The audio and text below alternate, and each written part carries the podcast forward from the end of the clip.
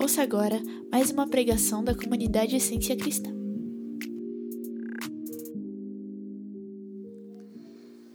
Pai, obrigado, Senhor, por essa noite. Obrigado pelo privilégio de estarmos juntos aqui, Senhor. Obrigado porque podemos fazer isso juntos, Pai. Obrigado porque a nossa voz ela se uniu e juntos celebramos, te adoramos, Senhor. E, e foi espontâneo. Foi o resultado, Senhor, de algo que o Senhor faz em nós, fez e faz em nós. Obrigado por esse cuidado, Senhor, por esse amor tão generoso, Pai. Tão generoso, Senhor. Podemos olhar para, os nossos irmãos e, e ver os, os olhos lacrimejando, Senhor, de prazer pela tua presença, Senhor, prazer de estar juntos celebrando você, quem és, onde o Senhor nos inseriu. Muito obrigado, Senhor. Obrigado por esse cuidado, Pai. Em nome de Jesus. Boa noite, gente. Prazer estar aqui com vocês. Espero que vocês estejam bem. E se por acaso tiver alguma coisa para conversar, para compartilhar, porque às vezes a gente fala, está tudo bem? E é automático a resposta vir, tudo bem, né? Mas às vezes não está tudo bem.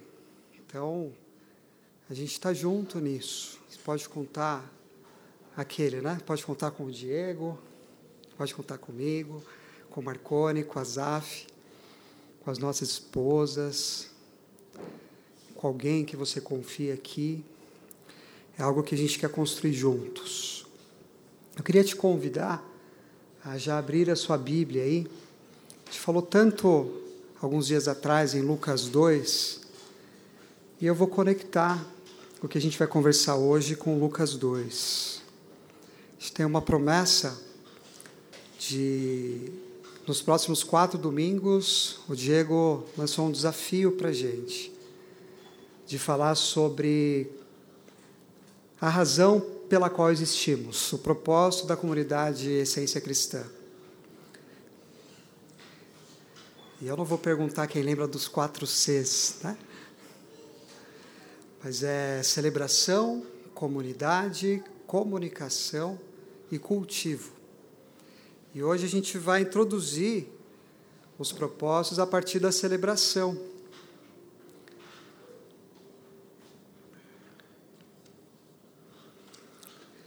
Lucas 2, a partir do versículo 8.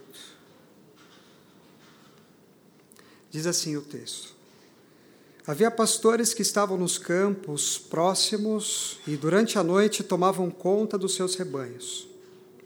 E aconteceu que um anjo do Senhor apareceu-lhes e a glória do Senhor resplandeceu ao redor deles.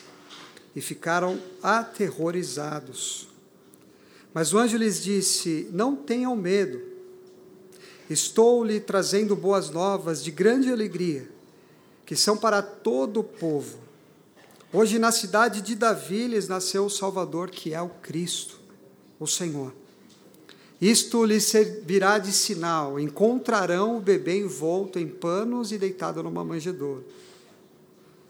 Versículo 13. De repente, uma grande multidão do exército celestial apareceu com o anjo, louvando a Deus, dizendo: Glória a Deus nas alturas, paz na terra entre os homens. Aos quais ele concede o seu favor. Até aqui só. Essa é uma expressão que tem tudo a ver com celebração, com adoração. É o que a gente chama de doxologia. É uma coisa que a gente expressa juntos, como comunidade, ao Senhor. E esse texto ele tem uma coisa interessante, que Lucas, ele constrói uma narrativa até chegar nisso que para alguns é chamado de a grande doxologia, ou se a gente pudesse trazer para o nosso tema, a grande celebração. ele conta a história de um momento onde as pessoas estão no seu dia a dia normal, de repente elas são visitadas pelo sobrenatural. O texto diz que os céus, ele, o céu se abre e esses pastores puderam contemplar uma canção celestial, uma expressão, uma celebração celestial. Eles foram abraçados por uma coisa que foi inesperada. E aí vem uma consciência do que aquilo significava. E a partir dessa consciência é que nasce a celebração. Ou a gente pode chamar de adoração ou doxologia. Então, o texto que ele já sinaliza a introdução do que a gente quer conversar hoje. O sobrenatural ele traz uma consciência. E a partir dessa consciência, a tradução do nosso relacionamento com o sobrenatural é que nasce a nossa expressão, a nossa resposta. Então a gente já pode começar a pensar em celebração como resposta, como algo que ela, como algo que não tem um valor em si, mas ele vem como resposta de uma atitude do coração. Essa semana estava assistindo, como sempre, uma série com a Helenice. A gente tem, sempre a gente tem a nossa série. Cada um tem a sua, mas a gente tem a nossa. E o nome da série é. Não vou me arriscar a falar o nome em inglês, mas em português seria algo como Quando Chama o Coração. E nessa série, numa cena romântica ali, o jovem ele compra um terreno para ele construir a sua casa, para a esposa que ele, com a noiva que ele tanto queria se casar. E ele pede a mão daquela noiva no terreno no momento em que ele fala para ela que comprou aquele terreno. E eles celebram ali o noivado deles. Mas o banqueiro da, da cidade, ele passando por alguma dificuldade, ele encontra ali uma brecha no contrato e ele dá uma notícia ruim para aquele jovem. Que ele perderia o terreno. Então, ele perdeu o lugar onde ele pediu a sua noiva em casamento e aquilo que motivou a celebração. Mas aí, numa conversa com uma pessoa um pouco mais velha, vem o que eu quero falar por várias vezes, que é a questão da consciência.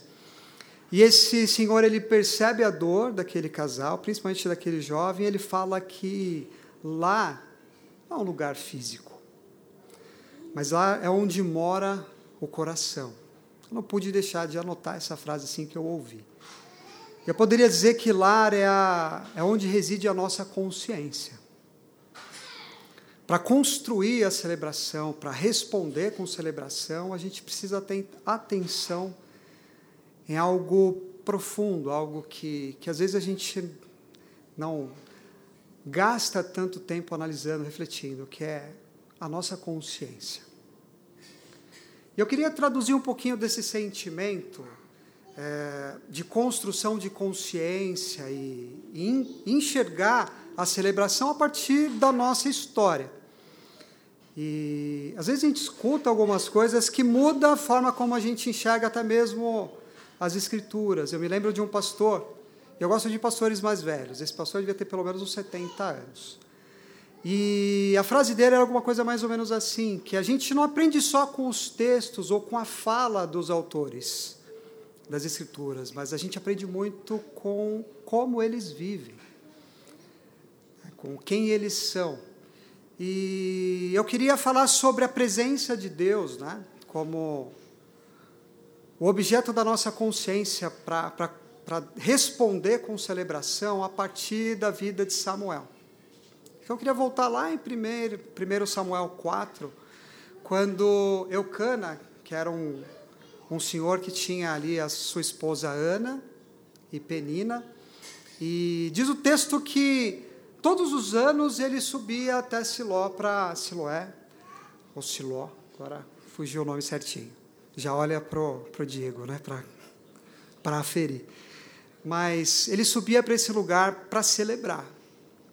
E diz o texto que uma das esposas era estéril, ela não tinha filhos, e a outra esposa já tinha alguns filhos.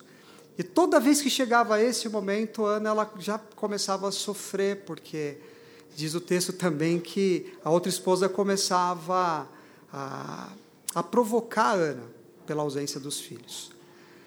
Mas Ana ela subiu nessa nessa temporada para para que o marido pudesse celebrar ali na, na presença do sacerdote. E dessa vez Ana ela ofereceu uma celebração diferente ao Senhor. Ela, ela ofereceu as suas lágrimas, o seu pedido, a dor do seu coração. E o sacerdote ele percebe aquilo, ele até confunde aquilo com a embriaguez. Ele chega até Ana e vai chamar a atenção dela como que uma mulher aquele horário podia estar embriagada. E ela abre a angústia do coração dela para aquele sacerdote. E ele entende aquilo e ele afirma que ela receberia aquela, aquela, aquele pedido, aquela dor. Enfim, ela volta para casa, ela dorme, o marido quis consolá-la, e diz o texto que ela engravida naquela mesma noite.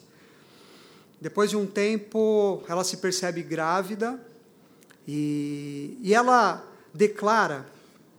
Queria que você fosse comigo em 1 Samuel 4 a gente vai ver uma celebração de um coração. 1 Samuel 2. Meu coração exulta no Senhor, no Senhor da minha força. No Senhor, minha força é exaltada. Minha boca se exalta sobre os meus inimigos, pois me alegro em tua libertação. Não há ninguém santo como o Senhor, não há outro além de ti, não há rocha alguma como o nosso Deus. E continua aqui a celebração dela. E quantas vezes a gente repete essa mesma canção aqui? Não há ninguém santo como o Senhor. Se você é um pouquinho curioso, isso vai até o versículo 10. Mas queria trazer esse coração de Ana, no momento em que ela tem consciência daquilo que ela recebeu do Senhor. Ela expressa essa celebração como resposta, celebração como resposta. E Samuel ele cresce e esse marido ele continua todos os anos de oferecer o sacrifício dele, celebrar o Senhor lá com o sacerdote. E ele chama Ana e ela fala: "Não, por esses anos eu não vou.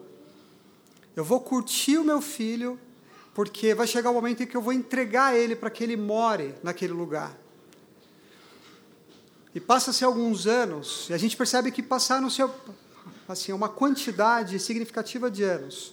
Porque quando Samuel ele é apresentado ao sacerdote, ele passa a morar naquele lugar, ele conversa com o sacerdote, ele tem algumas experiências, o Senhor já começa a falar com ele. E esse texto ele é importante porque é nesse contexto que está a Arca da Aliança. E os filhos desse sacerdote, Ofni e Finéias, eles não lidavam com respeito, com a consciência daquela, daquela arca, daquilo que representava o, o ápice da presença de Deus para aquela geração. Diz o texto que eles zombavam da presença de Deus a partir da sua consciência, porque eles roubavam do sacrifício quando as pessoas ofertavam no tabernáculo, eles tinham relação sexual com as mulheres que, que trabalhavam à porta, às portas do tabernáculo. Então, é, não tinham consciência do que aquilo significava. Até o momento em que eles pegam a arca, que é o ápice da presença de Deus, e no momento em que eles estavam perdendo uma batalha, eles levam a arca para esse lugar. Então, a falta de consciência da presença de Deus a, minha celebração, ela, ao invés de gerar vida em mim, ela pode representar aquilo que está oco, que está vazio. Eu posso celebrar, eu posso lidar com a presença de Deus e ainda assim eu não ter consciência da presença de Deus, e ainda não me relacionar com a presença de Deus. Mas eu não quero levar a celebração para esse lugar triste, né, de culpa. E avançando um pouquinho, esse mesmo lugar, alguns anos depois, lá em 2 Samuel 6, a gente começa a lidar com outro coração. Um coração, aí sim, que tem a consciência do que é a presença de Deus. A gente vai falar sobre Davi. Diz o, o, o texto que Davi ele já estava no momento de estabilidade na vida dele. Ele já tinha vencido muitas batalhas e todas elas ele consultava Deus e ele percebia a presença de Deus, ele tinha consciência de quem ele era em Deus. E a partir dessa consciência de quem ele era, ele celebrava junto com o Senhor e com a comunidade as vitórias que ele, que ele tinha. Mas por ter o coração e ter consciência da presença de Deus, ele se lembrou da arca da aliança. E aí, no momento em que ele já tinha construído um lugar para ele, já tinha se estabelecido nesse lugar, ele chama alguns sábios e ele vai então buscar a arca da aliança. Diz o texto que ele pega os seus melhores amigos ali, os melhores guerreiros, e ele vai na casa de Abinadab. Vamos ver se eu falei o nome certinho. 2 Samuel 6, isso mesmo. Que era um lugar onde a arca estava quando Ofni e Finéias perderam ela para os filisteus. E diz o texto que esse lugar prosperava muito. E Davi, quando ele vai para lá com, ele, com esses seus amigos, com o melhor que ele tinha, apesar de ele ter consciência da presença de Deus e ter uma vida nessa consciência, ele não faz as coisas da forma que precisava fazer. E no momento em que os animais tropeçam ali, um dos amigos toca na arca e ele morre. Davi ele sente aquilo. Então, Dentro de uma atitude de celebração, a gente tem a reflexão, tem a consciência, mas ainda assim a gente tem uma forma certa de fazer. Tem um jeito certo de fazer, tem um, ser, um jeito certo de celebrar. Isso vai melhorar um pouquinho mais à frente. Eu queria ver como que o evangelho contribui para esse jeito certo. Como que o evangelho contribui para que a gente, como naquela frase da série, a gente tenha esse lar, essa consciência, para que a nossa celebração ela tenha isso como fundamento, como trilho. E eu queria te convidar a abrir no Evangelho de João, no capítulo 20. Como que o evangelho contribui como que ele faz um aporte na nossa consciência? Como que a gente entende que a gente que a gente tem aquilo que é necessário, que a nossa celebração ela está no lugar certo? E a gente vai pegar isso a partir de Tomé, a partir de uma frase de Tomé, que muitas vezes nas pregações é visto só como alguém que não acreditou. Mas eu quero iniciar a celebração a partir de uma fala dele. Então, João 20, 24. Tomé, chamado Dídimo, um dos doze, não estava com os discípulos quando Jesus apareceu.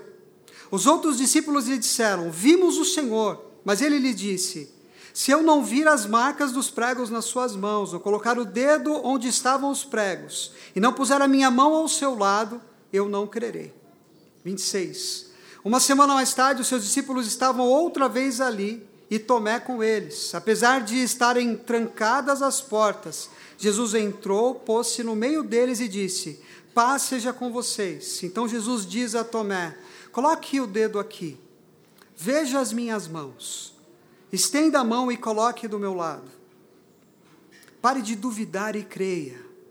E aí vem a frase de Tomé, no versículo 28. Então diz Tomé: Senhor Deus e Deus meu. A adoração ela começa na consciência de quem Jesus é. A celebração não é me alegrar diante de um Deus que me dá alguma coisa, que resolve algum problema. Ainda que estas coisas sejam motivo de celebração.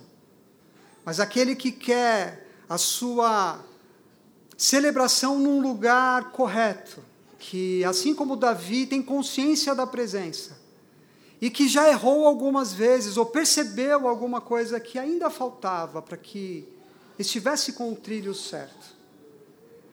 Entende que nasce a partir de um nome, a partir de alguém. Esse alguém é Jesus. Quem nos introduz no coração de Deus é Jesus. O Evangelho aponta a celebração para a pessoa de Jesus. A verdadeira celebração, a verdadeira adoração, ela existe por causa e para Jesus. O Evangelho contribui para a gente também em Lucas, no capítulo 7. Isso vai construindo os pilares da nossa consciência. É, é a doutrina, o Evangelho aferindo o nosso coração, mostrando para a gente quais são os, o, qual é o lugar correto, quais são os caminhos corretos e sustentando para que isso permaneça em nós, né? Então, 7, versículo 20. Diz assim: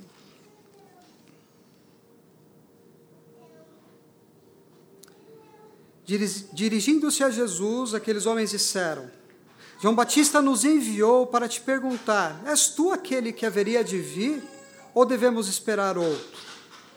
Naquele momento, Jesus curou muitos que tinham males, doenças graves e espíritos malignos, e concedeu visão a muitos que eram cegos. Então ele respondeu aos mensageiros de João: Voltem e anunciem a João o que vocês viram e ouviram. Os cegos veem, os aleijados andam, os leprosos são purificados, os surdos ouvem, os mortos são ressuscitados, e as boas novas são pregadas aos pobres. E feliz é aquele que, se não, que não se escandaliza por minha causa. Então, uma outra informação que o Evangelho quer dar para a gente vem a partir desse diálogo de João Batista com Jesus. Vale lembrar que João Batista, ainda no ventre de Isabel, ele reconheceu Jesus. Vale lembrar que ele era a voz que preparava o caminho para esse mesmo Jesus e que disse que não era digno de, de, de batizar esse mesmo Jesus. Mas ele estava num lugar específico nessa conversa, ele estava preso. E para quem já leu essa história, a esposa do rei, por não se dar bem com João Batista e com aquilo que ele pregava, ela pede a cabeça de João Batista. Então, como que o Evangelho contribui para a gente na nossa consciência? Para que a nossa celebração seja, seja verdadeira. Ela nos diz que o lugar onde nasce a adoração não é a partir do estado da nossa alma, não é a partir do estado do nosso coração. Em outras palavras, a prisão e a eminente morte de João Batista fez ele questionar Pedi para que os seus mensageiros confirmassem se realmente Jesus era quem ele dizia ser. Jesus, ele, entendendo isso, ele não só disse aquilo que ele precisava dizer, ele fica aqui comigo, veja o que vocês, vejam o que acontece onde eu estou. Vai lá e conta para ele o que vocês virem, o que vocês ouvirem aqui. Porque a consciência da adoração é a partir de quem ele é é a partir do que ele representa. É, é nisso que sustenta a nossa adoração. Eu tenho conversado com alguns jovens e, infelizmente, tem sido muito comum essa celebração a partir do estado do coração. É, eu respondo a partir daquilo que eu estou sentindo. E muitos destes começam, assim como João Batista, a questionar: será que é verdade? Será que Jesus ele é real? Será que essa, isso que a gente chama de espiritualidade, de religião, isso existe mesmo? Porque a consciência ela está a partir de uma dificuldade, a partir de uma dor, a partir de uma angústia. E aí se se coloca nesse mesmo lugar de João Batista. E aí o Evangelho vem trazer esse aporte para a nossa consciência, dizendo: olha, toma cuidado com o seu coração. Que a sua celebração, ela se sustente a partir de quem Ele é. Tem mais uma ainda, João, capítulo 5, versículo 39. Ainda falando sobre a consciência a partir do Evangelho. João 5, 39 e 40.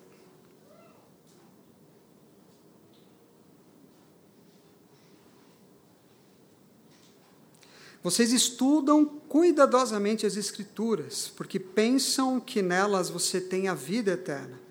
E são as Escrituras que testemunham a meu respeito. Contudo, vocês não querem vir a mim para ter essa vida. O Evangelho está dizendo que quando a gente vai para as Escrituras, há necessidade de uma intenção no nosso coração. Ter consciência na leitura das Escrituras é entender que encontrar-se com Deus é a partir do encontro com Jesus. Ao encontrar Jesus, nós encontramos o Pai. O Evangelho aponta para Ele. Ele é a consciência da nossa adoração. Vocês estudam vocês buscam ter vida eterna, mas vocês não reconhecem que eu sou a vida eterna. Aquilo que vocês querem, vocês encontram em mim. E, por último, ainda no Novo Testamento, garimpando essa contribuição do Evangelho, queria também pegar uma fala do apóstolo Paulo, que provavelmente o Diego cita ela daqui um pouquinho, na ceia 1 Coríntios 11, 23. Pelo menos uma vez por mês a gente transita por esse texto aqui. O apóstolo Paulo dizendo: Eu vou entregar para vocês aquilo que eu recebi. Aquilo que eu tenho com o Pai. Aquilo que a minha indiví que, eu, que, eu, que eu como indivíduo tenho com o Pai eu vou compartilhar com vocês, porque foi assim que ele me ensinou. E aí ele ministra a ceia. O individual ele leva para a comunidade. Celebrar, ter consciência que, que celebrar com consciência é entender que a minha celebração ela só é celebração com o outro. É entender que assim como no Éden, Jesus, ele, Deus, ele olha para o homem ele fala assim: não é bom que você esteja só. E é, vale lembrar que ali Adão, ele é a humanidade, é a gente. Ele fala: não é bom que vocês estejam só. A celebração ela é comunitária. A celebração é aquilo que a gente faz juntos. E no momento em que o Azaf ministrava, que ele trouxe aquele refrão da Aline Barros, da canção Celebração, estava é, todo mundo adorando de uma forma. Quando esse refrão entrou, muitos braços se levantaram né, simultaneamente e, e, houve um acréscimo de, de, de volume na, que não foi a canção, mas foi algo que fizemos juntos.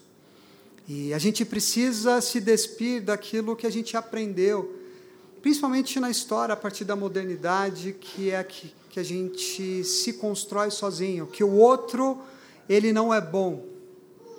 Que para que eu cresça, para que haja um desenvolvimento em mim, eu preciso estar só, eu preciso ter um esclarecimento de quem eu sou, enriquecer o meu interior. E a partir desse exercício, eu sou inteiro, eu sou completo. Mas o Evangelho vem para dizer: não, você é completo com o outro, você é completo em comunidade. Vocês são completos quando juntos vocês estão em mim. Eu vou entrar nisso um pouquinho mais à frente.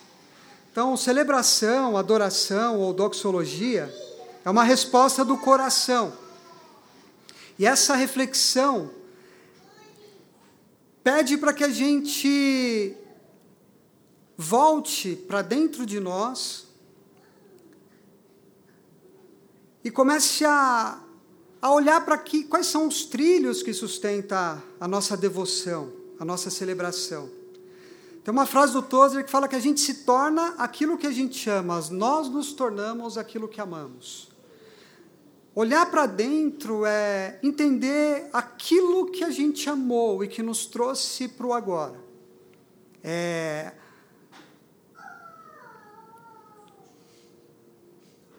uma palavra que, que que eu consiga traduzir, é lapidar a nossa consciência.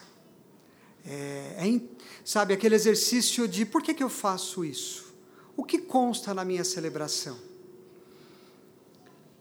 eu queria citar algumas coisas. É, se o temor se transforma em medo, a gente se afasta e se esconde. Mas quando o amor nos atrai a uma devoção, que é reverente e amorosa, a gente se abre para Deus, para o próximo e para a gente mesmo.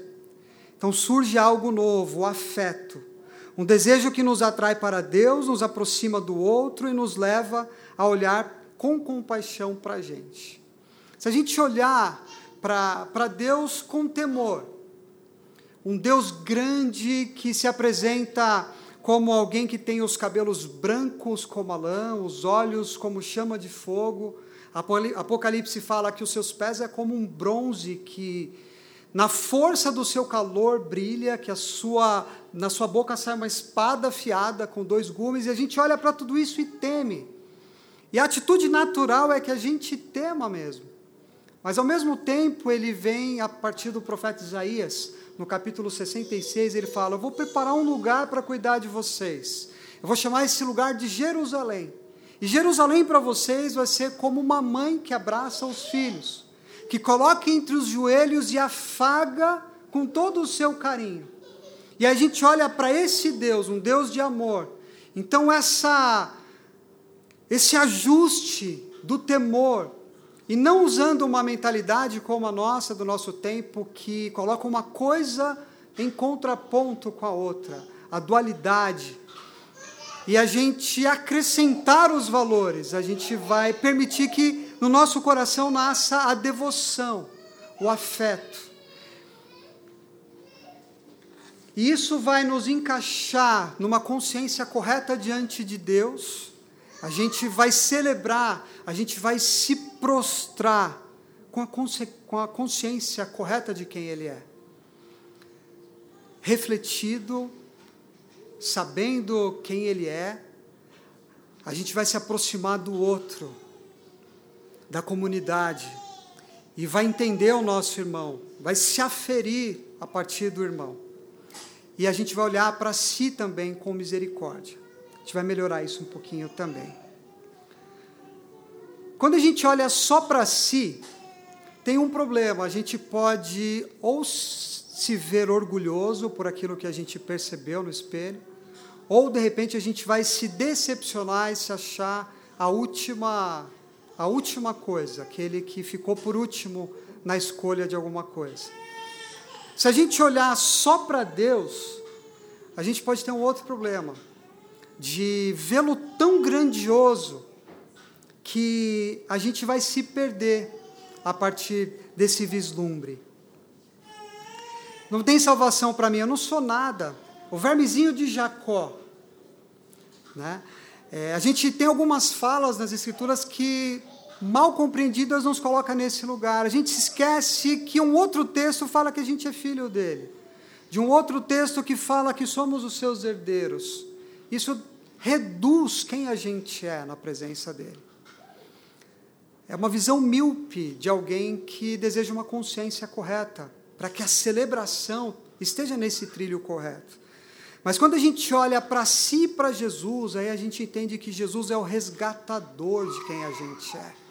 A gente entende onde o Evangelho nos introduz na consciência do que ele fez em nós. Então, ele resgata quem a gente é. Ele se coloca no, no, no nosso trilho e a gente consegue enxergar como realmente Ele é. Então a gente tem essa, essa redenção, ressignifica quem a gente é. E a gente pode se abrir para celebrar, para adorá-lo. E a partir da nossa espiritualidade. Tem um, um autor que ele ficou exilado na época da, da Inquisição, e, e, ele tinha uma atitude em relação a todo o sofrimento que, que ele viu e que ele passou. Ele, no momento em que as coisas apertavam muito, ficavam muito difíceis, ele saía do real e, de uma forma lúdica, ele começava a brincar com as pessoas. E ele tinha uma frase que dizia mais ou menos assim: que o ser humano ele pode ter uma atitude diferente daquilo que a vida impõe. E você pode escolher ter uma atitude diante da adversidade, uma atitude diferente diante da adversidade. E ele ficou conhecido por essa postura. Alguém que, diante dos maiores massacres e dos maiores problemas, ele defendia que, ainda assim, o homem era capaz de decidir a atitude correta que ele poderia ter diante daquilo. Uma, é alguém que tinha muita consciência de quem era. Alguém que tinha muita consciência do quanto o outro representava para ele. E ele traz algumas questões que eu queria trazer para essa questão da consciência, para a construção da nossa celebração. E a primeira questão ele fala: por que não se vestir do sentido da vida comum, daquilo que a gente vive agora? Mas ele faz um paradoxo com isso. Ele fala que para viver essa vida, para viver bem essa vida agora, o ordinário, a gente precisa entender que é algo que só abre para fora que a gente fazer força para dentro só vai fazer com que fique mais difícil de entrar. Em outras palavras, há uma questão que é muito evidente nos nossos dias, que é qual é o sentido da minha vida? E muitas pessoas se perdem entre nós porque não conseguem encontrar um sentido para a vida. Mas esse autor ele nos ajuda fazendo essa mesma pergunta de uma forma diferente. Ele fala assim: a questão não é o que eu espero da minha vida, qual é o sentido da minha vida, mas a questão é o que a vida espera de mim, que tarefas esperam por mim na minha vida. Isso muda tudo porque é aí que a gente volta para os nossos trilhos, para a nossa consciência. É aí que a gente pode olhar para o Evangelho e entender onde ele nos coloca, como que ele nos reposiciona diante de Deus. E quando a gente entende isso, a gente, a nossa celebração, ela é uma extensão daquilo que se constrói a partir de olhar para Jesus e para nós mesmos. Para devoção. A nossa celebração ela é resultado de um coração que é devoto a Deus, que é reverente a Deus. E ao mesmo tempo, isso retorna para a vida aquecendo a nossa devoção. Então, aquilo que é resposta também aquece aquilo que a gente é. Jonas Madureira ele fala sobre um termo que é pericotético, um termo diferente que é uma dança de crianças.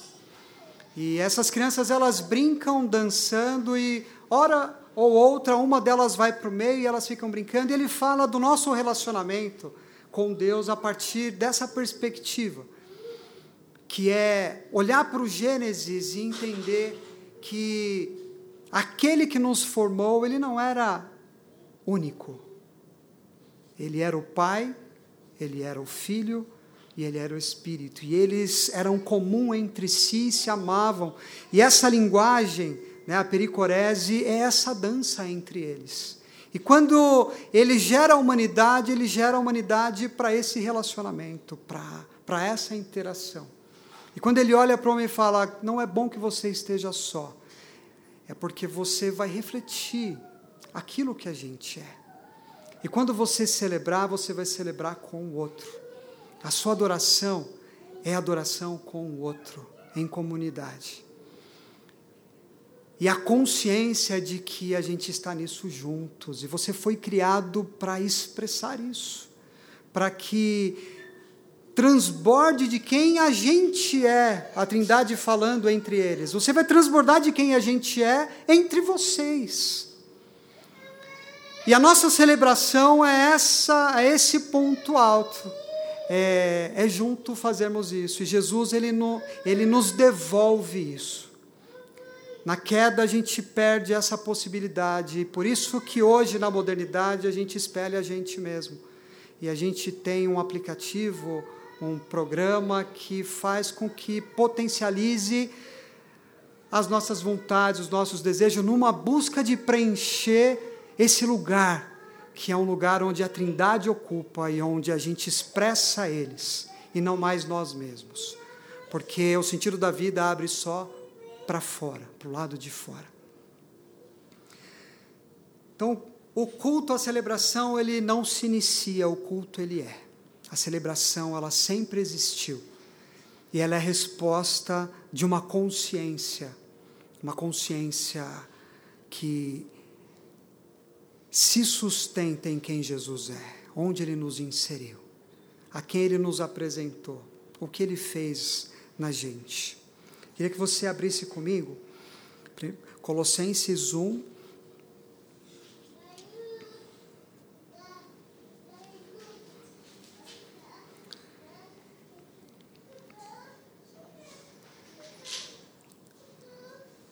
Quero ler a partir do versículo 13.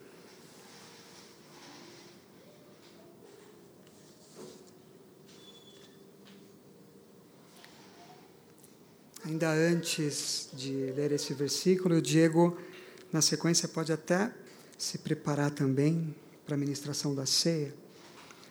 Jesus, ele em João 17, ele começa a orar por nós e ele fala: Pai, que eles sejam um, assim como somos um. Na oração do Pai Nosso, ele também ora uma oração no coletivo, ao Pai que é nosso. A gente vai perdoar o próximo de acordo com o que ele nos perdoou. É um relacionamento. Então, o propósito da comunidade na celebração é que a gente juntos glorifique a Ele, que a gente juntos faça isso a partir da consciência de quem a gente é nele, de onde Ele nos introduziu. E olha como que esse texto trata esse assunto. Pois ele nos resgatou do domínio das trevas e nos transportou para o reino do seu Filho amado, em quem temos a redenção, a saber, o perdão dos pecados. Ele é a imagem do Deus invisível, primogênito sobre toda a criação, pois nele foram criadas todas as coisas, no céu e na terra as visíveis e invisíveis, sejam tronos ou soberanias, poderes ou autoridades, todas as coisas foram feitas por Ele e para Ele. Ele é antes de todas as coisas e nele tudo subsiste.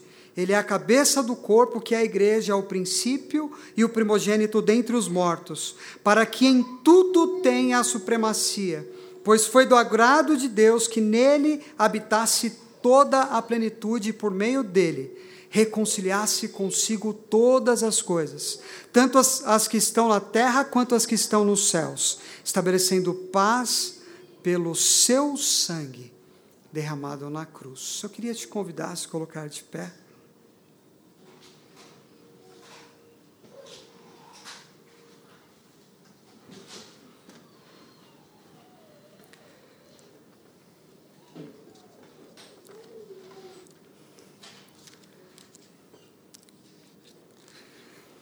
Pai, nós amamos a tua presença, Senhor.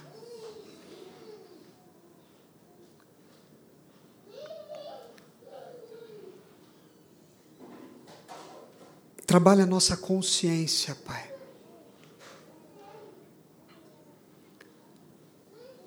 Introduz o, o que precisamos em nós para que a nossa celebração ela se sustente a partir daquilo que a gente é em você. A partir do lugar onde o Senhor nos inseriu, nos tirando de uma condição e nos colocando numa condição totalmente nova, Pai. Nós não celebramos alguma coisa que recebemos ou algo que não estava correto em nós ou para nós. Nós celebramos um lar, um lar eterno, um amigo eterno, um pai eterno, um relacionamento eterno. Nós celebramos algo que mudou as nossas vidas definitivamente, Senhor.